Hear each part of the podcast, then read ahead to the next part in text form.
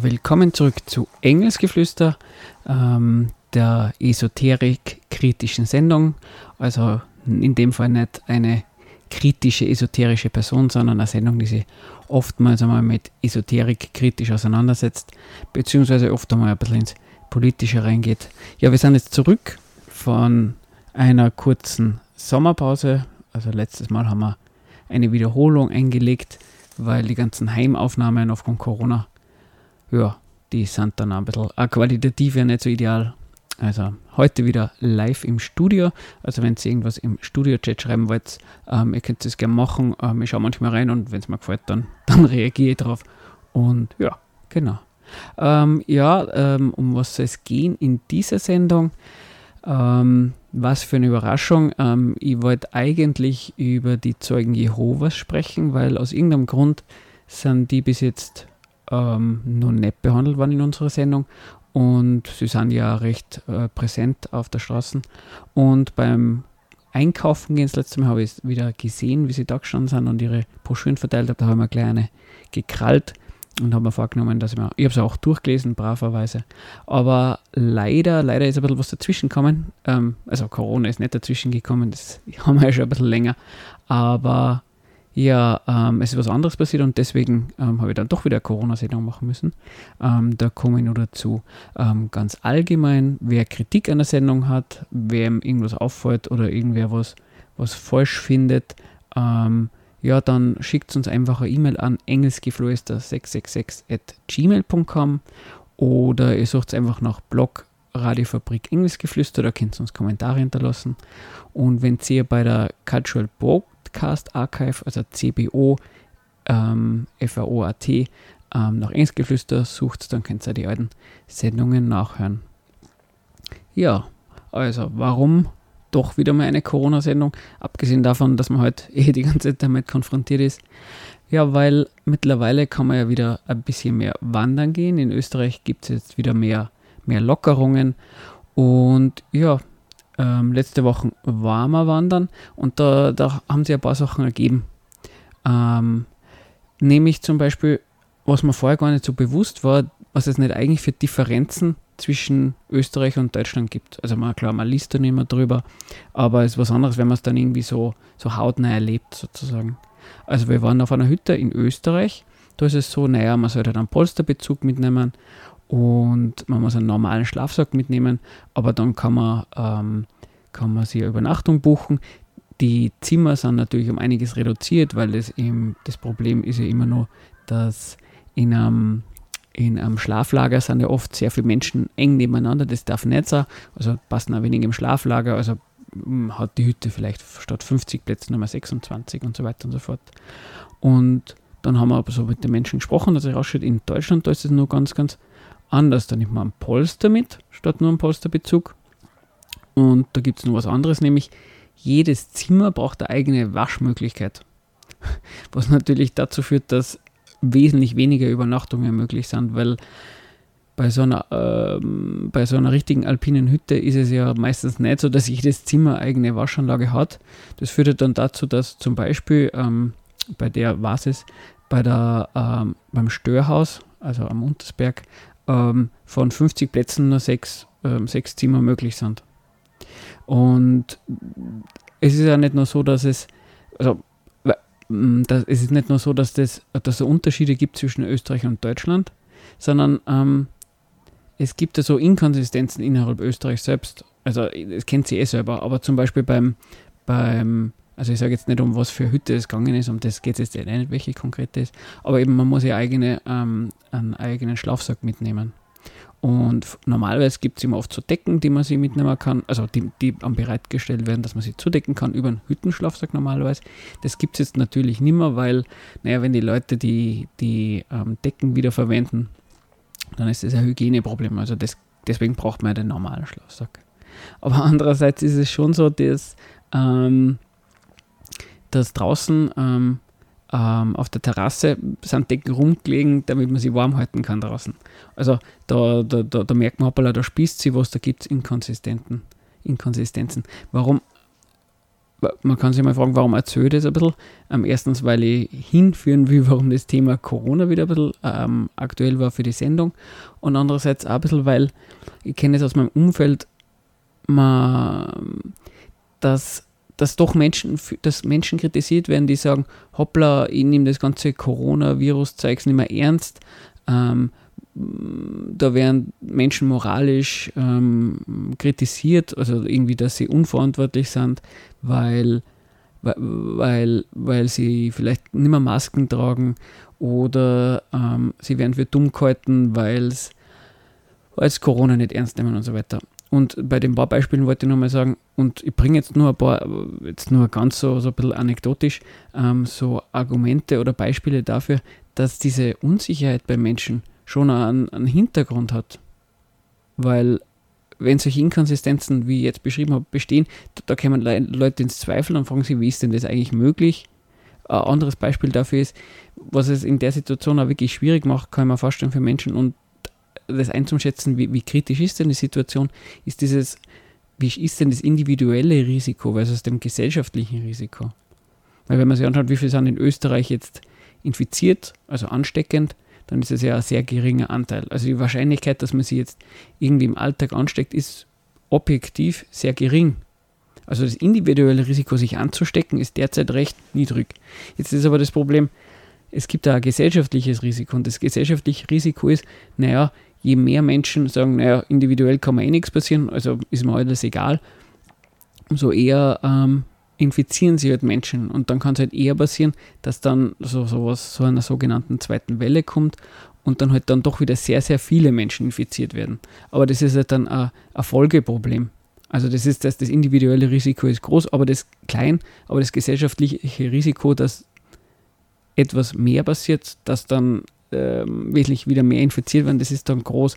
Und das irritiert, glaube ich, auch sehr viele Menschen, dass sie sagen, naja, ich verstehe gar nicht, meine persönliche Gesundheit ist ja gar nicht ähm, besonders ähm, in Gefahr derzeit. Wieso muss man denn so strenge Maßnahmen machen?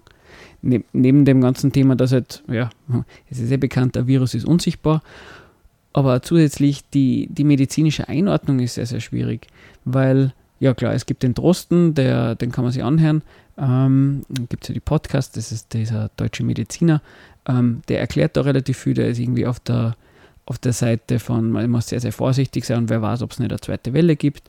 Dann gibt es vielleicht welche Ärzte, habe ich auf OFAT auch wieder mal gelesen, ähm, es war vor ein paar Wochen, die sagen, naja, diese ganzen Masken sind sowieso sinnlos. Jetzt wieder liest man auf OFAT, es gibt einige, die sagen, die Masken sind sehr, sehr wichtig. Und dann gibt es natürlich wieder ganz andere, die sagen, naja, da gibt es welche, die sagen, naja, der Virus ist ganz erfunden oder ähm, der ist sowieso überhaupt nicht so gefährlich wie Grippe oder sowas. Das ist dann dieser der andere Rand. Jetzt will ich gar nicht sagen, dass, dass da alle gleich recht haben oder so, überhaupt gar nicht der Punkt. Aber es ist für mich nachvollziehbar, dass Menschen Unsicherheiten entwickeln, weil nicht so ganz klar ist, hoppala, an wem soll man sich dann halten, weil medizinisches Fachwissen hat halt nicht jeder oder sehr, sehr wenig. Ähm, mit, keine Ahnung, mit Straßenverkehrsregeln, da kann man sich schon mal, kann, das, das, versteht man besser, da hat man Erfahrung damit. Aber mit sowas wie ein Virus, warum, ob sich der weiter verbreitet und so weiter und so fort, das ist alles nicht so ganz, ganz leicht zu nachvollziehen. Und also wie gesagt, ähm, ich bringe die Punkte einfach nur, um zu sagen, hoppla, ähm, dass Verunsicherung besteht, dass Fragen aufkommen, ähm, da, dass Menschen sagen, hoppla, ähm, ich verstehe das nicht, A wird gesagt, B wird getan, da wird wieder zurückgerudert, dann machen die einen das, die anderen die, was anderes, dass dann Menschen kritisch werden und fragen, hoppla, kann denn das alles wahr sein? Ich finde, das ist nur nachvollziehbar. Jetzt sage ich, ganz wichtig, damit sage ich nicht, dass die, die Erklärungen, die sie Menschen machen, die sagen, keine Ahnung, ähm, das passiert deswegen, weil durch Impfen die Weltbevölkerung gesenkt werden soll oder weil ähm, durch Pflichtimpfung die Pharmaindustrie Geld verdienen wollen und so weiter und so fort, ähm, dass die Sachen stimmen, das ist nicht der Punkt. Aber ich finde es nur wichtig, dass man sie, wenn Menschen Positionen bringen, die an nicht als richtig vorkommen, die man als falsch findet, dass man nicht irgendwie den Kopf kriegt, hoppala, das sind irgendwie Verrückte, sondern dass man sagt, okay, es ist nachvollziehbar, dass diese Fragen aufkommen und man sollte sich halt ehrlich und, und offen mit deren Positionen auseinandersetzen und dann, ja, und dann denen halt sagen, wenn man was nicht für richtig hat. aber eben nicht sie für dumm halten oder sagen, naja, das darf man nicht sagen oder sowas. Genau. Und jetzt löse ich auf, warum es dann doch konkret ähm, zum Corona-Thema heute geworden ist, weil bei dieser Hüttenwanderung ähm, sind wir dann in der Früh, obwohl eigentlich diese Hütte ja ähm, nicht sehr ausgebucht war, also keine Ahnung, knapp über die Hälfte der, der, der, der, ähm, der Plätze waren ähm, ausgebucht, sind wir aber trotzdem äh, mit also zwei Pärchen an einen kleinen Tisch gesetzt worden auch einer dieser Inkonsistenzen. Ähm, die Hütte hätte eigentlich genug Platz gehabt. Warum wären wir, es wären auch genug leere Tische gewesen. Warum wären wir da zusammengesetzt? Ähm, und das Interessante ist, dass man da bei dem Gespräch mit, mit diesem Pärchen, hat sich dann rausgestellt, also das waren sehr, sehr, wie soll man sagen, Hardcore-Impfgegner und also ImpfgegnerInnen sozusagen. Also dieses, ähm, naja, ähm, der Trump, der hat da von diesen von diesem ähm, Impfstoff gesprochen, den haben sie irgendwie zu Hause. Ähm, es ist dann sehr viel um die Bill und Melinda Gates Foundation gegangen, auch darüber, dass die spanische Grippe eigentlich ähm, ausgelöst worden ist durch Impfungen und so weiter und so fort. Also es war irgendwie ganz lustig, man, man kommt zum Frühstück auf einer Hüttenwanderung, ähm, man redet nur zuerst nur darüber, dass man es irgendwie ganz witzig findet, dass Menschen im Auto Masken tragen, was ja, würde ich mal sagen, objektiv keinen Grund gibt, weil die Masken ja dafür da sind, dass man andere schützt. Und bevor man es versieht, ähm, erzählen die anderen dann irgendwie drüber, dass das Impfen sowieso ganz, ganz böse ist und Pharmakonzerne und so weiter und so fort. Und eben, da sind so ein paar Fragen aufgekommen, wie zum Beispiel, ähm, wie ist denn das mit dieser spanischen Grippe? Wie kommt man jetzt drauf, dass da amerikanische Soldaten durch Impfung verantwortlich dafür waren? Oder es ist ja das Stichwort ähm, Georgia Guidestones ähm, gefallen, die habe ich nicht gekannt. Und ähm, haben wir gedacht, naja, vielleicht informieren wir mal über diese Themen, die die da so ähm, vorgebracht haben. Und ja, ich mache ja eine esoterikkritische Sendung. Das wäre sehr angebracht, dass ich das dann gleich dazu verwerte. Und so mache ich das. Also in der Sendung ähm, werde ich mich durch die Themen, die diese Diskussion da ausgelöst hat, ein bisschen durchhandeln und schauen wir da das ein bisschen an. Ja, ähm, aber eh genug gelabert. Jetzt kommt ein Lied von Großstadtgeflüster, nämlich weil das morgen noch so ist. Ähm, naja, weil gestern Corona, heute Corona, morgen Corona, kann mein Spaß, wann das aufhört. Viel Spaß. Willkommen bei Englischgeflüster auf der Radiofabrik. Heute geht es ein bisschen um mal wieder ganz was anderes, um Corona. Ähm, es ist eine Corona-Wanderausgabe. Warum eine Corona-Wanderausgabe? Ja, weil wir wollen uns diesmal mit ähm, Themen beschäftigen, die ich mit ähm, Impfgegnerinnen ähm, diskutiert habe, ähm, die ich bei einem Frühstück auf einer Wanderung, also bei einer äh, Wochenendwanderung, wo ich auf einer Hütte übernachtet habe, äh, mit denen habe ich diskutiert. Und da habe ich mir einfach Themen mitgenommen, ähm, über die habe ich mich zuerst informieren müssen und ja, fauler Hund, der ich bin, habe ich dann gleich gedacht, mache ich doch da gleich dazu die Sendung. Aber wie schon vorher gesagt, ähm, versprochen, die Sendung über die Zeugen Jehovas, die wird noch folgen. Außer natürlich, ähm, wir machen jetzt in Zukunft alle gemeinsam nur mehr Corona-Sendungen, aber das will ich auch nicht hoffen.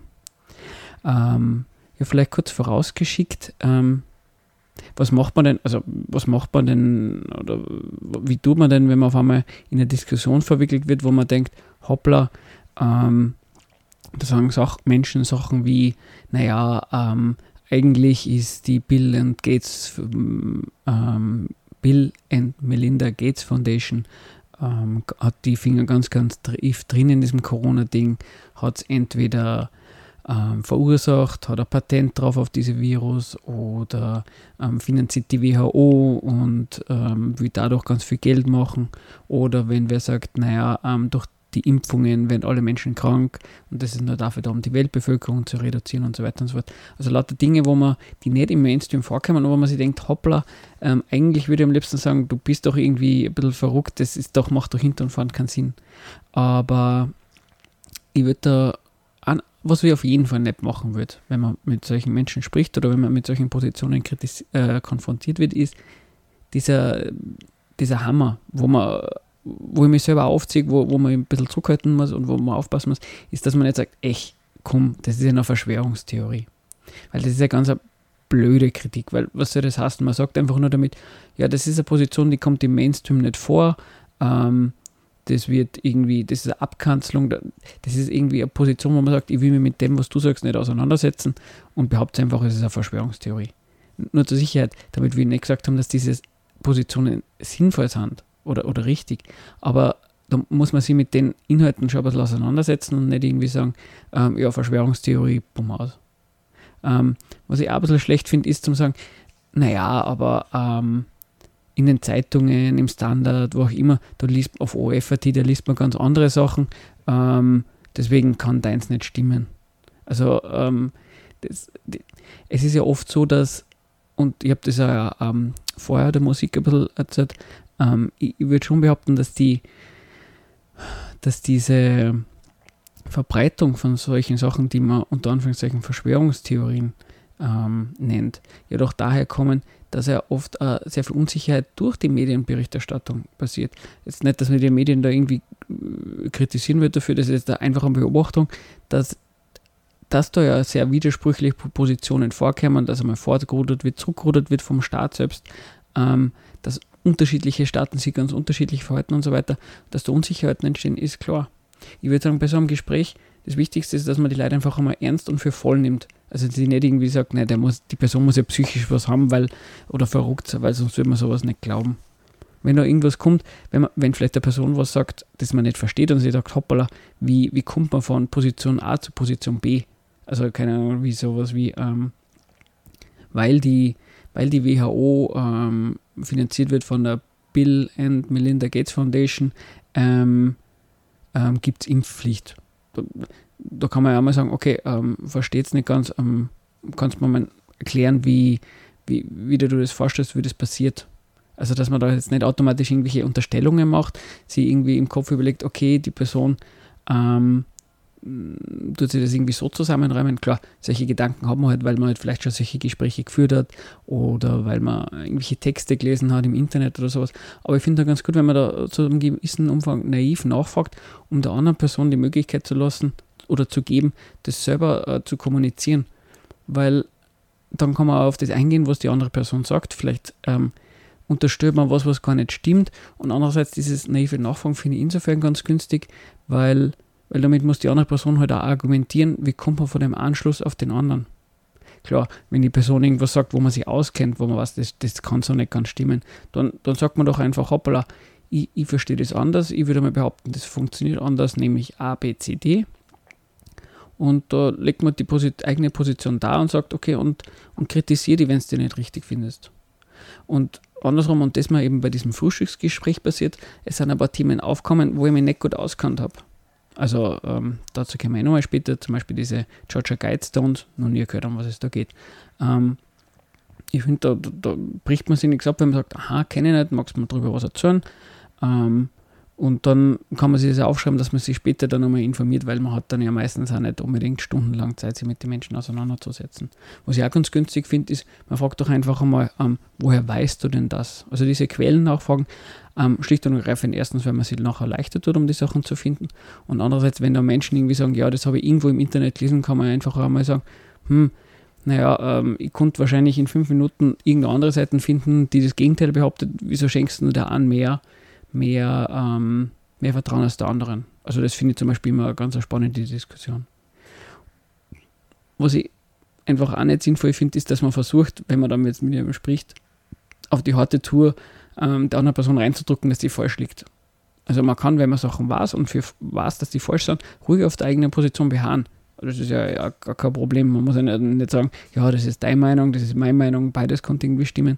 Aber sie auf die Position zu stellen, nach dem Gespräch hat die andere Person meine Position zu haben, das soll man schon versuchen. Das ist, ist ja voll in Ordnung, finde ich, einen sinnvollen ähm, Ziel einer Diskussion. Aber man muss sich schon auch bewusst machen, dass sowas nicht in einem einmaligen, zufälligen Gespräch funktioniert. Da kann man vielleicht Zweifel sehen oder man kann, man kann auch sagen, okay, vielleicht habe ich ja keine Zweifel gesehen, aber ich habe zumindest ein bisschen rausgefunden, wie, wie die Positionen funktionieren, wie die Personen ticken. Und ein letzter Punkt ist nur, ähm, ich kenne das auch, dass man irgendwie sagt, na, Menschen, die keine Masken tragen, die einkaufen wollen, ohne Masken in die Öffis unterwegs sind, ähm, ohne Masken und absichtlich, die sind, die sind nicht einsichtig, die sind unverantwortlich und so weiter. Und das ist dann die Kritik an denen. Und klar, wenn man der Meinung ist, ähm, und ich finde den ganz äh, unnachvollziehbar, also nicht unnachvollziehbar, also nachvollziehbar, dass man sowas nicht gut findet, wenn, wenn man andere Menschen ähm, mindestens beunruhigt, wenn nicht in Gefahr bringt, dadurch, dass man in einem Raum wie die Öffis, wo man nicht auskommt, keine Maske tragt, ähm, den Menschen, die die Maske nicht tragen, irgendwie eben zu sagen, du bist nicht einsichtig, du bist unverantwortlich, das, ist, das bringt nichts. Warum? Weil klarerweise, wenn man das falsch findet, dann findet man das aus einem Grund falsch, weil man davon zum Beispiel ausgeht, dass dieser Virus ansteckend ist und man, man schützt andere Menschen dadurch, dass man so eine Maske tragt. Ja, die Leute, die keine Maske tragen in die Öffis oder wo auch immer, die machen es ja genau deswegen, weil sie sagen zum Beispiel, naja, eigentlich ist das, das Gefährlichste, die Maske zu tragen. Oder ähm, ich sage dadurch, dass die Propaganda über den Virus sowieso ein Blödsinn ist. Also die, die finden ja genau umgekehrt, eine Maske zu tragen, ja, das ist einsichtig und unverantwortlich. Ja, und wenn sie zwei solche treffen und auf der Ebene miteinander sprechen, nämlich diese, du bist ein, uneinsichtig und unverantwortlich, na, du bist das, dann führt das zu gar nichts. Sondern man muss dann einmal nachfragen, hoppala, warum findest du das so? Weil sonst kommt man zu gar nichts. Genau. Ähm, aber jetzt, einmal, äh, jetzt haben wir sehr Meter drüber gesprochen. Vielleicht einmal zum ersten, ähm, äh, wie soll man sagen, einem konkreteren Punkt. Also in der Diskussion ist zum Beispiel aufgekommen, und das ist ja ähm, eine recht verbreitete Position, naja, der Staat, der ist richtig ohnmächtig gegenüber der Pharmaindustrie. Und da ist mal als Beispiel gebracht worden, da gibt es vom Horst Seehofer, also ist ein CSU-Politiker, eh schon äh, sehr lange, der ist jetzt gerade ähm, Minister in der, in der, Regierung in Deutschland unter Merkel, ähm, der hat was über über der Pharmaindustrie und dem Verhältnis von Pharmaindustrie und Politik gesagt. Und der hat da quasi gesagt, ähm, ja, die Pharmaindustrie, die kontrolliert den Staat. Also das, so ist mir das erzählt worden. Und dann haben wir gedacht, na gut, jetzt schauen wir im Internet nach, ob ich vielleicht dieses, ähm, dieses Zitat finde. Ähm, und genau, habe ich auch was gefunden, nämlich ähm, aus dem ZDF, da hat es Frontal 21, das ist ein Magazin aus dem Jahr 2006 gegeben. Und da ist der Seehofer interviewt worden. Ähm, und das möchte ich kurz einmal ähm, einspielen und dann reden wir einfach kurz einmal drüber. Lobby gegen die Politik und sie quasi dann dazu, die Lobby wirklich so stark war. Heißt das denn, dass ähm, die Lobby wirklich so stark war, dann die Pharmalobby gegen die Politik und sie quasi dann da zurückziehen mussten? Ja, das ist so seit äh, 30 Jahren bis zur Stunde. Dass äh, sinnvolle strukturelle Veränderungen auch im Sinne von mehr sozialer Marktwirtschaft im deutschen Gesundheitswesen nicht möglich sind wegen des Widerstandes äh, der Lobbyverbände. Äh, ich kann Ihnen nur beschreiben, dass es so ist und dass es so abläuft, und zwar sehr wirksam. Aber es kann ja nicht sein, dass die, dass die Industrie stärker ist als die Politik. Also letzten Endes muss es doch heißen, die Politik muss sagen, nein, so geht's nicht. Ja, ich kann Ihnen nicht widersprechen. Also dieses, wenn man sich das ähm, Zitat so anhört, dann muss man sagen, naja, hoppla, ähm, da braucht man kein sehr eingeschworener Impfgegner oder, oder Pharmahasser sein. Wenn das so ein, so ein gestandener Politiker, also CSUler, das sind ja nicht unbedingt in der, im Verruf, dass sie irgendwie links-linke ähm, Kapitalismuskritiker sind oder, oder pharmakritische ähm, Impfgegner. Na, wenn wer sowas sagt, dann muss das schon, schon was bedeuten. Und deswegen ist natürlich so ein Zitat äh, ein gefundenes Fressen unter Anführungszeichen für Menschen, die äh, pharmakritisch sind. Oder umgekehrt, wer, wer sich sowas anhört, kann er da sehr, sehr kritisch werden und sagen, hoppala, komisch, wird der Staat eigentlich durch die Pharmaindustrie kontrolliert? Und dann informieren sie die Menschen online und dann kommt man vielleicht zu, zu solchen Positionen, dass halt zum Beispiel die Impfpflicht, ähm, die diskutiert, diskutiert wird, durch die Pharmaindustrie angestoßen wird. Aber jetzt schauen wir mal, was sagt denn dieses Interview? Ja, der Seehofer sagt ja, naja, er oder die Politik, die hätten schon gute Ideen, ähm, was man da, dass man gern vielleicht was verändern, was gestalten, was verbessern wird. Aber leider, leider, die Lobby verhindert es durch ihren Druck, ähm, dass das passiert. Die, die hindert dem Staat, die Politik an, an deren Aktivitäten. Und er sagt das nochmal viel krasser, er sagt dann nochmal, und übrigens, das war, ist schon lang so und war eigentlich immer schon so. Also was er damit so ein bisschen vermittelt, ist, dass der Staat sozusagen das Opfer einer übermächtigen Industrie ist. Er vermittelt fast ein bisschen, dass es eine zivilgesellschaftliche Unterstützung braucht, damit sich der arme Staat gegen sowas wie die Pharmaindustrie durchsetzt. Und da muss man mal sagen, da kann man schon ein bisschen äh, Zweifel an dieser Position haben. Jetzt einmal ganz unabhängig, warum er das gesagt hat. Ich glaube, der Kontext war, dass es irgendeine Bestrebungen gegeben hat in der Politik, ähm, irgendwie Pharmapreise zu reduzieren, was auch immer. Und der Staat hat sich jetzt in dem Fall, die Politik hat sich da ähm, hat nichts verändert und so hat er es halt legitimiert. Aber aus welchem Grund auch immer er das Zitat gebracht hat, kann man Zweifel haben an dem, was er sagt. Weil, wie kann denn die Pharmaindustrie Druck machen? Also die Pharmaindustrie hat ja nicht ähm, Biowaffen und sagt dem deutschen Staat, naja, wenn ihr, ähm, ihr, ihr, uns mehr reguliert oder uns dazu verpflichtet, dass wir Medikamente billiger machen oder so, dann werden wir, ähm, keine Ahnung, wie Viren aussetzen und alle Menschen umbringen. Also das wird es nicht so. Sie haben da keine Privatarmee, was sagen, na, wir besetzen das Parlament, wenn ihr unseren Profit ähm, reduziert durch neue Gesetze. Na. Also was sie zum Beispiel sagen kann, und das hat er mit, mit Lobby angedeutet, ähm, ich weiß nicht, ob das so ist, aber das ähm, Lobbyisten unterstützen Parteien. Also gut möglich, dass Pharmaindustrien, also die Pharmaindustrie einiges an Geld für Parteispenden ausgibt. Gut möglich. Aber wenn das so ist, ist es dann eigentlich das, dass die Pharmaindustrie die, die Politik, die Parteien zu etwas zwingt? Also das fände ich eine komische Charakterisierung, weil die Parteien entscheiden da im eigenen Interesse ja dann, naja, ähm, wir könnten zwar die Spenden ablehnen und dann irgendeine Politik machen, die die Pharmaindustrie nicht interessiert, aber nein, ich tue lieber Spenden annehmen und dafür diese Veränderungen nicht durchführen. Also das ist ja eine Güterabwägung.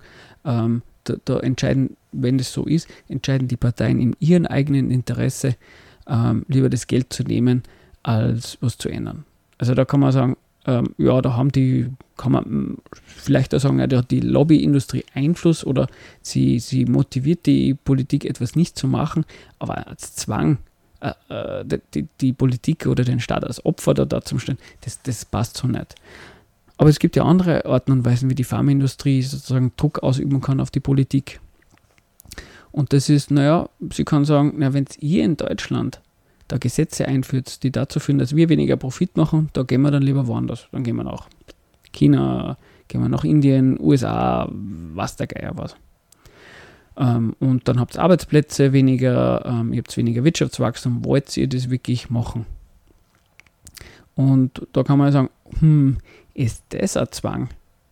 Und da würde ich mal sagen, naja, ähm, mal einen Schritt zurück machen. Ähm, die Staaten selbst die haben sich darauf verpflichtet, marktwirtschaftlich zu agieren. Also nicht, dass sie selber ähm, Gewinn generieren machen müssen oder sollen, sondern sie sagen, ähm, auf ihrem Staatsgebiet, fast jeder Staat macht das, ähm, soll es marktwirtschaftlich zugehen. Sprich, ähm, die Menschen sollen sie mit ihrem, Privatint mit ihrem Privatinteresse Geld zu verdienen, miteinander konkurrieren. Also im Allgemeinen sind das dann halt entweder Menschen, die die Jobs annehmen und so halt an Geld kommen oder andere, die Unternehmen haben und den anderen Jobs dafür geben. Und die Staaten funktionieren so, dass sie sagen, naja, von diesen mm, privaten Konkurrieren um Geld, ähm, ähm, an dem bereichern wir unser Staat. Das läuft dann über diese Steuern. Läuft dann auch ein bisschen darüber, dass wenn ein Staat sehr erfolgreiche Wirtschaft hat, dann kann er sich ja leichte Kredite vom Finanzmarkt holen und so weiter und so fort. Aber klar ist, ähm, der Staat selbst hat als Basis seiner, seiner Möglichkeiten, als das, womit er tätig werden kann, ähm, braucht er dazu ähm, eine starke eigene Wirtschaft. Und da ist dann natürlich klar, dass so Abwanderung von großen Pharmaindustrien, keine Ahnung, Schweiz oder auf jeden Fall welche, ich glaube, es ist nicht, also ähm, ist nicht Bayer äh, Pharma Industrie aus Deutschland, weiß ich nicht genau, müssen wir nachschauen.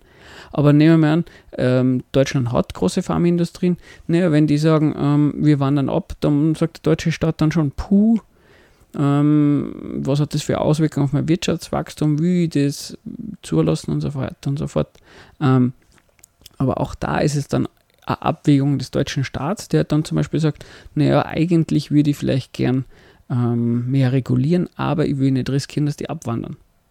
Aber auch da macht das in, in sein Interesse, ähm, eine erfolgreiche Wirtschaft zu haben. Da ist es nicht so, dass, also da, da, wie soll man sagen, da wird der Staat an seinem eigenen Interesse gepackt. Es ist nicht so, ähm, da wird äh, über den Staat drüber gefahren, der hat da nichts zum Sagen, ähm, der wird niedergebügelt, sondern ja, die Pharmaindustrien wissen schon ganz gut, ähm, was dem Staat wichtig ist. Und ja, und, und so, so können es dann halt auch ähm, ihre Interessen dann auch durchsetzen oder sehr erfolgreich platzieren. Der Gedanke, dass, er, dass der Staat sich von einer Industrie zu was zwingen lassen kann, ist, ist auch ein bisschen komisch, weil was ist denn der Staat? Der Staat ist das Gewaltmonopol. Das heißt, der macht Gesetze. Der ist der Einzige, der Gewalt ausüben kann. Gewalt wirklich im Sinne von, wenn du nicht den Gesetzen folgst, dann kracht Egal, ob du jetzt ähm, in einem Supermarkt ähm, ähm, da was heißt und nicht zahlst, oder wenn du ein Unternehmen bist, ähm, was gegen die Gesetze ähm, agiert. Da, da setzt sich der Staat durch, Punkt aus. Und es ist ja gar nicht so, als würde der Staat dann auch gegen jede, äh, bei jeder Industrie einknicken. Jetzt zum Beispiel, ähm, Bekleidungsindustrie hat es in der EU früher mal gegeben, aber die ist, in, die ist aufgegeben worden. Nicht im Sinne von, dass der Staat gesagt hat, wir wollen keine Bekleidungsindustrie mehr haben, aber die Bekleidungsindustrie hat sich nicht durchsetzen können. Die hat auch natürlich versucht ähm, zu sagen, hoppla, ähm, da gibt es ähm, Industrien in China, wie auch immer, die China viel, viel billiger produzieren, schützt uns doch vor diesen vor diesen Produzentinnen und hat der Staat gesagt oder die, die Europäische Union, puh, so wichtig seid ihr nicht, wenn ihr euch nicht durchsetzen könnt, habt ihr Pech gehabt. Ja, Bekleidungsindustrie in der EU existiert eigentlich nicht mehr wirklich. Ähm, aktuelleres Beispiel ist dieser, ähm, diese Zuckergeschichte. Ähm, lang ist in der EU ähm, Rübenzucker ähm, gefördert worden. Rübenzucker ist eher was, was in Europa produziert wird. Und ähm, da hat irgendwie so eine Regelung, dass ähm, die dass bei Zucker ein gewisser Anteil Rübenzucker drin sein muss und so haben wir halt die eigene Industrie gehalten. Und dann hat die EU gesagt, naja, das wollen wir uns nicht mehr leisten. Ähm, wir wollen da wirklich ähm, wieder mal einen freien Markt und haben dazu geführt, dass diese RubenzuckerproduzentInnen ähm, dann jetzt ein Problem haben, weil sie einfach ähm, am internationalen Markt ganz normal umeinander konkurrieren müssen. Und wenn es drauf geht, gingen sie halt drauf. Also da merkt man irgendwie, naja, ähm, wie ob ähm, Klar, die Pharmaindustrie ist größer, aber man kann an dem feststellen, naja, das ist eine Abwägung vom Staat, ob er jetzt akzeptiert, dass, dass manche Industrien draufgehen oder nicht. Genau. Ähm, ja, jetzt habe ich eher schon wieder länger geplaudert und würde jetzt deswegen von den Lassie Singers jeder ist in seiner eigenen Welt spielen, weil ähm, ja, da kommt dann eher ein bisschen ein Twist. Jeder ist in seiner eigenen Welt, aber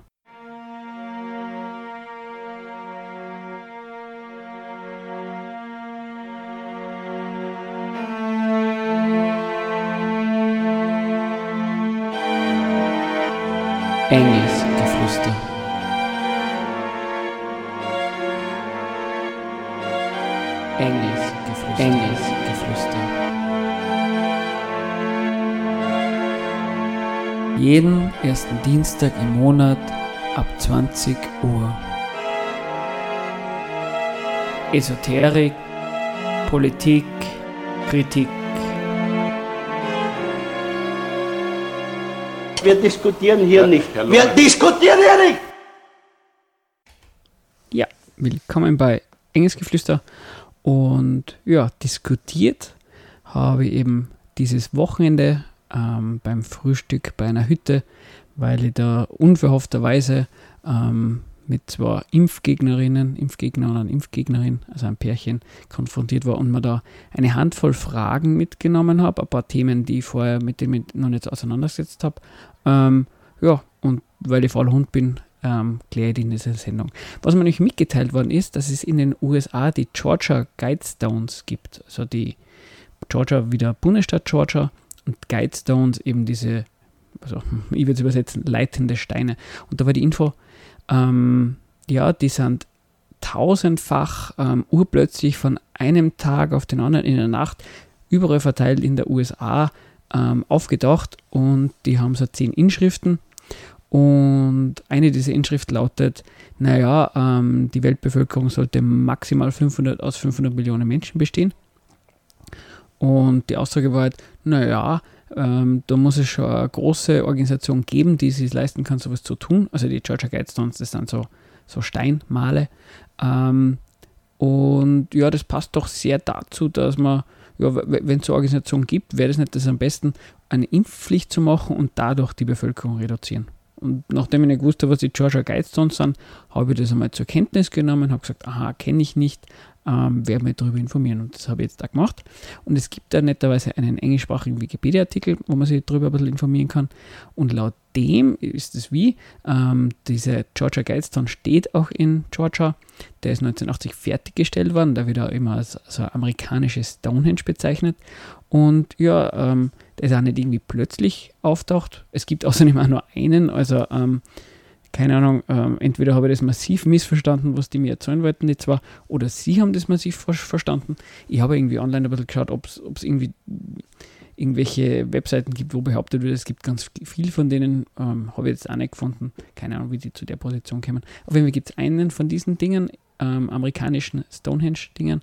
Ähm, das ist äh, ganz normal ähm, gebaut worden, der Grund dafür gekauft worden. Aber, und das ist natürlich schon spannend, über einen Mittelsmann, der nicht verraten hat, wo, wie das Ganze finanziert worden ist. Also klar, eine geheimnisvolle Sache ist es auf jeden Fall. Und es stimmt auch, dass diese, also das Ding ist eben, so wie Stonehenge nur ein bisschen irgendwie größer, also sechs Meter hoch und vier Meter breit, besteht also ein paar so ähm, Steinmonolithen. Und da stehen eben zehn Gebote drauf. Und eins heißt auf Deutsch übersetzt, halte die Menschheit unter 500 Millionen in fortwährendem Gleichgewicht mit der Natur. Also steht da ganz in verschiedenen Sprachen, Englisch, Spanisch, Suaheli, Hebräisch und so weiter und so fort. Jetzt ist aber die Frage, ähm, kann man jetzt auf, aus der Existenz dieses, dieser Steins und dieser, dieser einen, ähm, diesem einen Gebot davon ablesen, dass es eine Organisation gibt, die die Menschheit ähm, zwangsweise reduzieren will auf 500 Millionen Menschen? Naja, ähm, erstens, von Ausrotten steht da mal schon gar nichts, sondern es wird gesagt, naja, für die Natur ist es besser, wenn es weniger Menschen gäbe. Naja, da muss man sagen, also diese Position ist jetzt auch nicht sehr, also irgendwie, die, die würde man sonst nicht irgendwie lesen. Ja gut, die, die kennt man ja. Ähm, plus, ähm, da steht gar nicht, wie das erreicht werden soll. Ähm, durch einen Atomkrieg äh, wahrscheinlich eher nicht, weil sonst passt das mit der, nicht dem Ziel, dass das für die Natur besser ist. Nicht. Ähm, ja, dann da wiederum ist dieses, diese Idee, naja, vielleicht durch Zwangsimpfungen, liegt ja schon ein bisschen näher. Jetzt ist es aber so, dass die Inschrift ähm, andere Gebote auch drauf hat, nämlich sowas wie schütze die Menschen und Nationen durch gerechte Gesetze und gerechte Gerichte, also nicht die Gerichte, dass man was ist, sondern nicht die, die Justizanstalten. Und ein anderes Gebot lautet, schaffe ein Gleichgewicht zwischen den persönlichen Rechten und den gesellschaftlichen sozialen Pflichten. Ja, da muss man sagen, ähm, wenn man das ernst nimmt und man hat ja offensichtlich das andere, was um die 500 Millionen Menschen gibt, auch ernst genommen, wenn man sowas hinschreibt, dann, ähm, dann passt es nicht dazu, dass man Menschen ohne deren Wissen oder, oder unter Waffengewalt impft, damit sterben. Ähm, man muss jetzt da gar kein Fan dieser Gebote sein, das ist gar keine Frage. Ähm, ich hätte da einiges zum Aussetzen, was die implizieren.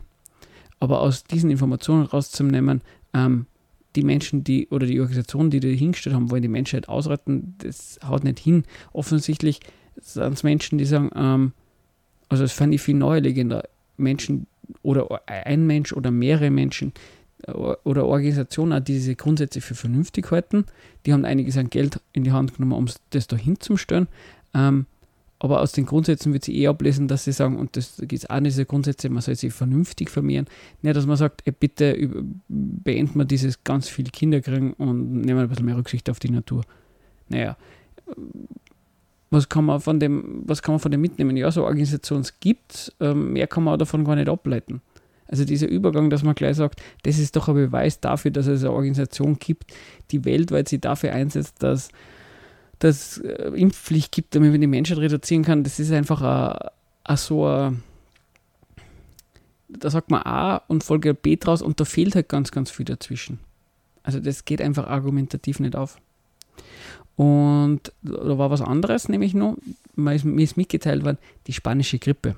Die wird ja als Beispiel dafür gebracht, wie schlimm und böse Pandemien sein können. Und es wird halt damit irgendwie, so wird gesagt, argument, wie soll man sagen, ähm, die spanische Grippe wird hergenommen, um zu sagen, dass diese staatlichen äh, Maßnahmen gegen Corona ähm, so wichtig sind. Und die haben gesagt, naja, das ist Bullshit. Die spanische Grippe, das war eine Pandemie, die ist nicht durch Influenza-Virus ähm, entstanden, sondern, so haben die gesagt, durch Impfungen bei amerikanischen Soldaten. Und ich habe mich da ein bisschen informiert. und habe dann von klar.tv, das ist so ist die Abkürzung für klagemauer.tv, ein YouTube-Video zu dem Thema gefunden. Da hören wir uns jetzt kurz einmal ein paar Sachen an und dann reden wir darüber, wie, wie sinnvoll wir diese Position finden. Spanische Grippe. Massensterben durch Massenimpfungen? Um das Bedrohungspotenzial des Coronavirus zu unterstreichen, wird seitens der Medien regelmäßig auf die spanische Grippe vom Jahr 1918 verwiesen. Genau, also man, man merkt schon, was es geht. Es soll irgendwie darum gehen, naja, ähm, ja, ähm, schauen wir uns das einmal mit der spanischen Grippe ein bisschen genauer an. Was sagen Sie denn da so ein bisschen? Von dieser waren unerklärlicherweise überwiegend junge, gesunde Erwachsene und vor allem Soldaten verschiedener Länder betroffen. Und nicht wie zuvor die Schwachen, Kranken und Alten. Also von dieser, damit ist man die spanische Grippe. Und da bezieht es sich ein bisschen darauf, dass ähm, üblicherweise, wie bei Corona kennt man das, ähm, sind eher jüngere oder ältere, in, bei Corona eher, soweit ich das verstanden habe, eher ältere betroffen ähm, massiver betroffen von dieser Krankheit. Und bei der spanischen Grippe war es scheinbar eher so, dass eher 20- bis 40-Jährige betroffen waren. Und da war das Argument, na, das, das kann kein Influenza-Virus sein, na, das, das, muss, das muss was anderes gewesen sein. Jetzt bin ich kein medizinischer Experte, aber dass da gar nicht darauf eingegangen wird, dass schon mal auf Wikipedia ähm, Vorschläge waren oder, oder beschrieben waren, wie sie das erklären lässt. Keine Ahnung, sowas wie ähm, ja, ähm, ältere Menschen haben vielleicht schon mit einem alten Virusstamm Kontakt gehabt, deswegen haben sie halt nur ein bisschen bessere Immunisierung gehabt. Oder man kennt es von dem, von Corona scheinbar schon. Ähm, junge Menschen haben halt ein verstärktes ähm, Immunsystem und es kann passieren, dass dieses Immunsystem zu starke Reaktionen zeigt und dadurch Probleme auslöst. Das sind jetzt zwei Vorschläge, warum das bei der spanischen Grippe so war. Gar nicht im Sinne von, das muss jetzt so gewesen sein, aber dass man in dieser Sendung gar nicht darauf eingeht und sagt, naja, ähm, das ist völlig ungeklärt, wir haben da aber genau die Erklärung, woran das liegt, das ist natürlich ähm, wahnsinnig toll. Da gibt es dann nur ein weiteres, nur Einspielungen, warum es bei diesem Klagemauer TV sagen, na, spanische Grippe, Influenza-Virus, Bullshit. Die Theorie, dass die spanische Grippe durch einen gefährlichen Erreger ausgelöst worden sei, ließ sich laut dem Medizinjournalisten Hans Tolzin nicht bestätigen. Denn sie war nicht ansteckend. Versuche in Boston und San Francisco, straffällige Matrosen und Gefängnisinsassen mit dem Sekret schwer erkrankter Menschen anzustecken, scheiterten. Keiner von ihnen erkrankte. Das war jetzt ein bisschen eine schwierige Angelegenheit, weil ich habe online gesucht, ähm, ob ich irgendwas rausfinde zu dem Thema, ähm, ob es diese Versuche gegeben hat und ob die nicht funktioniert haben und so weiter und so fort. Und ich habe dann ähm, nachgeschaut, ähm, die haben da Quelle auf diesen Tolzin. Dieser Tolzin ist übrigens äh, massiver Impfgegner, der war bei einer rechten deutschen Partei dabei, ähm, hat einmal gesagt, Homosexualität lässt sie ähm, heilen und so weiter und so fort. Also ein ganz Sympathler. Der, hat, der wiederum, auf die beziehen sie sich, der hat so einen Re Report rausgebracht und der wiederum bezieht sich auf ein Buch von einer amerikanischen, glaube ich, amerikanischen ähm, Autorin, nämlich die Autorin ähm, Gina Colata und das Buch heißt auf Deutsch Influenza, die Jagd nach dem Virus.